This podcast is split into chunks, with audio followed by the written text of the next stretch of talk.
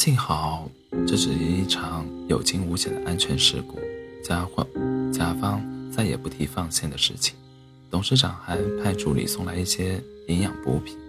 老刘挽起我的手脚给他们看，说：“你瞧，雨工的手脚都冻成这个样子，说不定还会留下病根。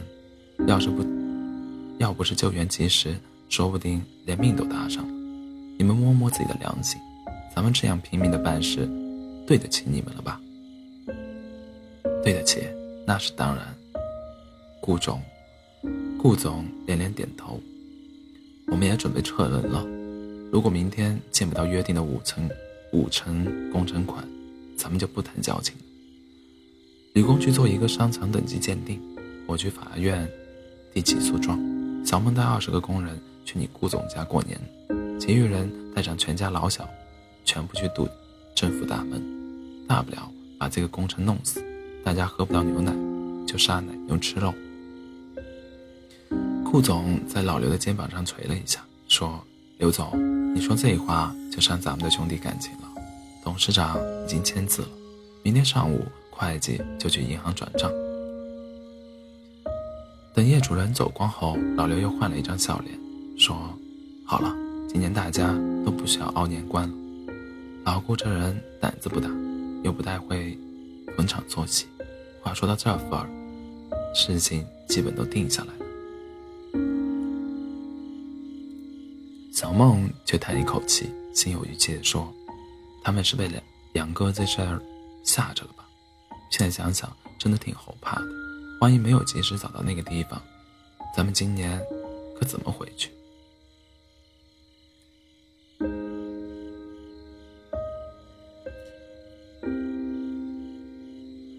刘坐在我床边，拍拍拍着我的肩膀，说：“现在不是没事了吗？反正就回快回去。”今天咱们就把冰柜里的纯菜全部做了，酒也都摆上了，大伙好好搓一顿，也给咱们的工程压压惊。由于交通闭塞，由同由于交通闭塞，物资匮乏，我们平时的伙食相当朴素，早上稀粥咸菜，中午一菜一汤，晚上是稀粥剩菜。但散伙前的这两天，我们算是泡在。酒池肉林中，一个个吃得油光满面，喝得酩酊大醉。业主拖货的平平板卡车陷在坑里，顾总派人来请挖掘机。小孟抱着酒瓶子傻笑，直接将钥匙丢过去，说：“自个玩去，小爷我不伺候。”老刘也眯着眼睛直乐。今天停业不干活，谁爱干谁干去。小梦这么嚣张，是因为喝醉了；而老刘这么张狂，是因为钱到手了。不知道谁起了一个头，工人们开始讨论我上次的事故。其中抬我上车的一个家伙说：“我以为吕工快不行了呢，脸都冻紫了，几乎没了呼吸。谁知道他突然直挺挺地坐起来，吓死我们几个了。”另一个家伙附和道：“是啊，我以为是回光返照呢。”一个年龄稍大的工人神秘兮兮地说：“我听老人讲啊，人的阳气落到只剩一口气的时候，就会有勾魂小民来点名。如果应一声，人的七魂六魄就会被小鬼带走了。”我依稀想起那场混乱之中林一瑶的呼唤，她的声音依然真实可怕，依然真实的可怕，如同当时就站在我的身边。但我知道那只是幻觉。你们那是迷信愚昧吧？你们那是迷信愚昧，懂吧？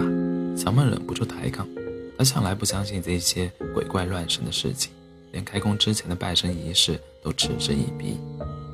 你个小毛孩，懂个屁！长辈借着酒劲怒斥道。小梦脾气坏，但在自家人这边很讲究长幼之序，他不能继续顶嘴，只好转而向我求助，哥。你说我说的对不对？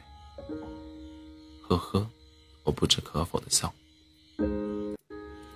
我是一个无神论者，可很多时候我也会愿意祈祷，并相信这个世界存在善良的神灵，可以让梦梦想不在角落里腐烂，让爱情不在泪水中挣扎，让尊严不在血泊中挣扎。然而，这个世界本身就不存在公平，不是每一粒每一粒种子都能生根发芽，不是每一棵嫩苗都能长成参天大树，不是每一只兔子都能逃避沦为美餐的厄运。只有那一头头豺狼虎豹，才能安详地躺在山坡上，舔着皮毛与利爪，享受着阳光雨露。他们才是高高在上、生杀。雨多的神灵。不管怎样，经过几天的休养，我的冻伤已无大碍。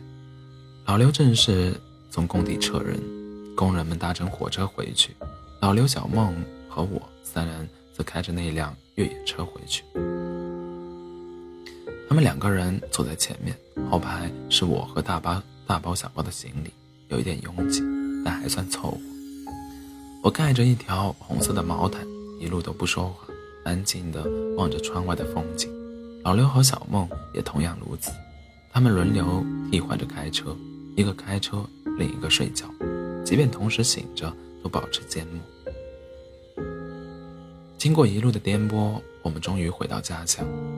中年的奔波劳碌，只为了衣锦还乡的那一天。卢高本就不是一个极寒极热的城市，十一月底也刚入冬不久，气温。还不算冷，仿佛与千里之外雪舞冰封的新疆戈壁滩处于完全不同的两个星球。阔别家乡整整一年，小梦几乎完全变了一个模样，原先的稚气被消磨殆尽，取而代之的是一张黢黑粗糙、沉稳老练的面孔。他母亲拎着篮子，拿着小铁锹，缓缓地走在一条门口的水泥路上。小梦拎着大包小包的东西跳下车。喊了一声“妈”，他母亲抬头迷茫地看着他，几秒之后才认了出来，又哭又笑地抱着自己的儿子。老刘家却是搞笑的一幕，他站到家门口，看见女儿正在门口逗猫玩，于是严肃地喊一声：“刘星一。”刘星一直接被吓哭了，大喊：“弟弟，我爸爸回来了！”他弟弟名叫刘汉文。他撇着双腿跑了出来，四周看了一下，也跟着嚎啕大哭起来，说：“那我的爸爸嘞？”他年龄太小，印象中的爸爸应该是婚纱照里那个皮肤白皙的男人，而不是面前这个疲惫、疲惫、邋遢的奇怪大伯伯。至于我，回家后酣畅淋漓地睡了一觉，醒来时床前摆着热热饭热菜，房间里。弥漫着焚烧盘香的熟悉气味，我稍微扒了几口饭菜，给林瑶打电话，说：“我回来了。”哦，累不累？还好，已经睡了很长的一觉。我正要向他报告我今年的丰收，尚未开口，便听见他在那一头的一声抽泣，赶紧。收住话头，问道：“怎么了？你在哭吗？”“嗯。”“为什么？”“没什么，就是心情不好。”“能出来见一面吗？”“不能，我现在一点自由都没有，上街时都被他看着，或者罗廷义、罗廷玉陪我去，我感觉自己像是监外服刑的囚犯。”随后的一段时间，我们依然保持着联系，过得却不是太好。他经常脾气暴躁，无缘无故的对我发火，把我所有的缺点都翻出来说一遍。有些缺点甚至是许多年以前的，我也早就，我也早就已经克服。不知道是不是，是不是在戈地戈壁滩上透支太多精力，我竟然一点都不生气，任由他自说自话的骂着。他连挂电话都没有预兆。没有再见，没有晚安，我们仅仅见过一面，在座小城的电影院里，那场电影的观影厅空荡荡的，没几个人。我们没敢坐在一起，他坐在我的左前方，没有回头，而我几乎一直盯着他的侧影。我记得高二时，语文老师给他们班代课，叫我帮他去隔壁班架一下投影仪。我一进去就有人起哄。而他低头写作业，不敢抬头看我一眼。这一晃就是十年。那个腼腆的少女即将嫁作他人妇，但我们一直没有停止抗抗争。只是这艘船上载了太多人，他搬不动船上的巨锚，而我无法阻止港口缓缓升起的闸。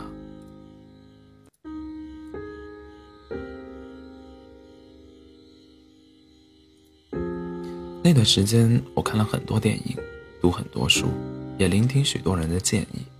有人说，你的痛苦放在人群中简直微不足道。许多人的心里都深埋着那样一段不见天日的回忆。以后她会渐渐地与丈夫相处融洽，而你也会找到另外一个女人。你可以不爱她，也可以对她很好，生一个孩子，你们的心思。便会在抚养孩子身上，谁还在乎爱情是什么？我相信那个人所说的话，可是我不要那样的人生。我不想一回家就看着一张，就看到一张冷漠的脸，不想在风月场场所眯着醉眼，牵走一牵走一个不知姓名的女孩，只因她依稀有一点瑶瑶的影子。我更我更不想哪一天。躺在床上奄奄一息，身边围了一大群人，但我却感觉万分孤独。只有雪白的天花板上映出那张几乎遗忘的笑脸。林瑶说：“这大半年里，她再也没有与家人吵过，但也没有再和他们撒娇谈笑过。每天上班下班，吃完饭便礼貌地放下碗筷，安静地返回自己的房间。”那个罗廷玉，对你好不好？我问道。他沉默片刻，说：“上个月我问刘廷玉一个问题，问他喜不喜欢我，你猜他怎么回答的？喜欢。”他呵呵的淡笑一下，他说：“挺喜欢的吧？”我一时语塞。没想到自己爱的死去活来的女孩，在别人那边处于这样模棱两可的位置。罗廷玉的人品不坏，也很斯文，但他生于温室，生活自理能力还停留在少年时代。尽管大小事宜都有自己的主见，最后还是要服从父母的安排。他就是一个光绪。就在他们挑挑选婚纱的当天，刘廷玉在他家吃饭，林一瑶也跟着喝了一点酒，然后笑了。他母亲很高兴，说：“然后今天心情不错，终于见到笑脸了。”当他母亲洗碗时，他站在厨房门口说：“妈，我告诉你一件事，我这一年没有一天过得开心。我一想到以后一辈子也要这样过，我就害怕的想死。”他母亲说：“你喝多了吧？月底都快领证了。”还说这种话。林瑶回房间给我打电话，笑着告诉我这事儿。他那天话特别特别的多，一句话反反复复的说，而我沉默的听。十几分钟以后，他似乎有些自责的叹息，说：“喝多了，平时不会告诉你这些屁事的。”然后他又突然无奈的苦笑起来。说：“我妈的反射弧，我妈的反射弧真够长的，现在才开始摔盘子。我出去看看。”我说不清这段时间自己到底什么心态。随着月底的临近，我觉得自己的心像烧尽的木炭一样渐渐暗淡。最为迷茫的是，我有时无法确定自己到底希望他婚后过得幸不幸福。许多小说和电影都说过，爱一个人。就祝他幸福，可我却无法笃定，无法笃定的祝他幸福。我一度怀疑自己对他的感情是否足够真挚，罪恶感充斥内心。一月二十三日那天，林瑶在他母亲的陪同下上街购物，恰巧发现一家饰品店的老板是他初中的同学茂小杰。高考之后的暑假，我和茂小杰第一次认识，他帮我和林一瑶。瞒这段感情瞒了好几年，直到了两年前才渐渐失去联系。林瑶的母亲说，我们家瑶瑶初五结婚，伴娘还没定人呢，你要不要一起来玩？”林瑶问：“茂小姐问林瑶，你和他到现在才结婚？”林瑶说：“不是的。”茂小姐用意外又惊诧的目光看着他，然后婉拒道：“那我就不去了。年初店里很忙，我就靠那几个节日挣钱，否则就要喝西北风了。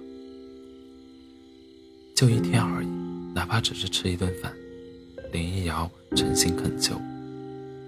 莫小杰讪笑道：“再说吧。”林瑶当晚打电话给我，说我一共给四个高中同学送过请帖，一个个都说没空。倩倩直接说不想来，她说以后你结婚时请她，她也不想去。他夸我的高，他夸我的香水很高级，有一点钞票的气味。他所说的倩倩便是蒋倩倩，她的多年发小，我的高中同学。我跟我妈说，我和你本来可以得到很多人的祝福，现在他们的祝福都快变成诅咒了，连一个捧场的好朋友都没有。妈这一次被我说哭了，但是没有再骂我。上次她摔过盘子之后，心情就一直不太好。此时放假从外地回来，我约她出来吃饭，刚好舒缓内心的抑郁。他结婚快一年了，老婆也怀孕了，他的脸上洋溢着幸福的笑容，以往的阴霾再也不见踪迹。说实话，我很羡慕他的人生，尽管有些稀里糊涂的走一步算一步，却又莫名其妙的找到一条康庄小道。现在你手里的票子也不少，在卢高买房买车绰绰有余，不愁找不到好女孩。子时说。我知道，可是我想和林一瑶在一起。大家已经把你摆在敌对面，也把另一，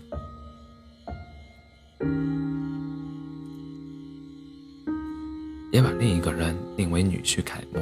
无论你怎么努力，都很难改变他们的观念。他们好不容易逼林毅要订婚了，难道愿意再前功尽弃？再前功尽弃？何况你目前的条件。还是比不上那个姓罗的，他家的物质条件是三代人堆起来的。我理解他的意思，问道：“万一抢婚的话，你去不去？”此时摇头说：“不是我这个做兄弟的不讲义气。如果他们真的走到那一步了，你就没必要再折腾了。一个乌烟瘴气的婚礼，足够让很多人一辈子抬不起头了。不过，不是还有一个星期才领证吗？你可以再去努力一下。”实在改变不了，那就认命吧。这个世界上有太多不如意，却还是维系下去的婚姻了。我疑惑地看着他，你怎么会有这感慨？子时愣了一下，赶紧摆手道：“我说的可不是我自己，我的小日子过得好着呢。”那又是怎么回事？你好像有所指的样子。的确有所指。但不是特指，或是泛指，但不是特指，而是泛指。你这种一穷二白的乡下小子，小捡脑袋要去赌一个未来。但现在的问题不是你输或者赢，而是人家根本不让人参参与。有大奖的那张彩票早就内定给别人了。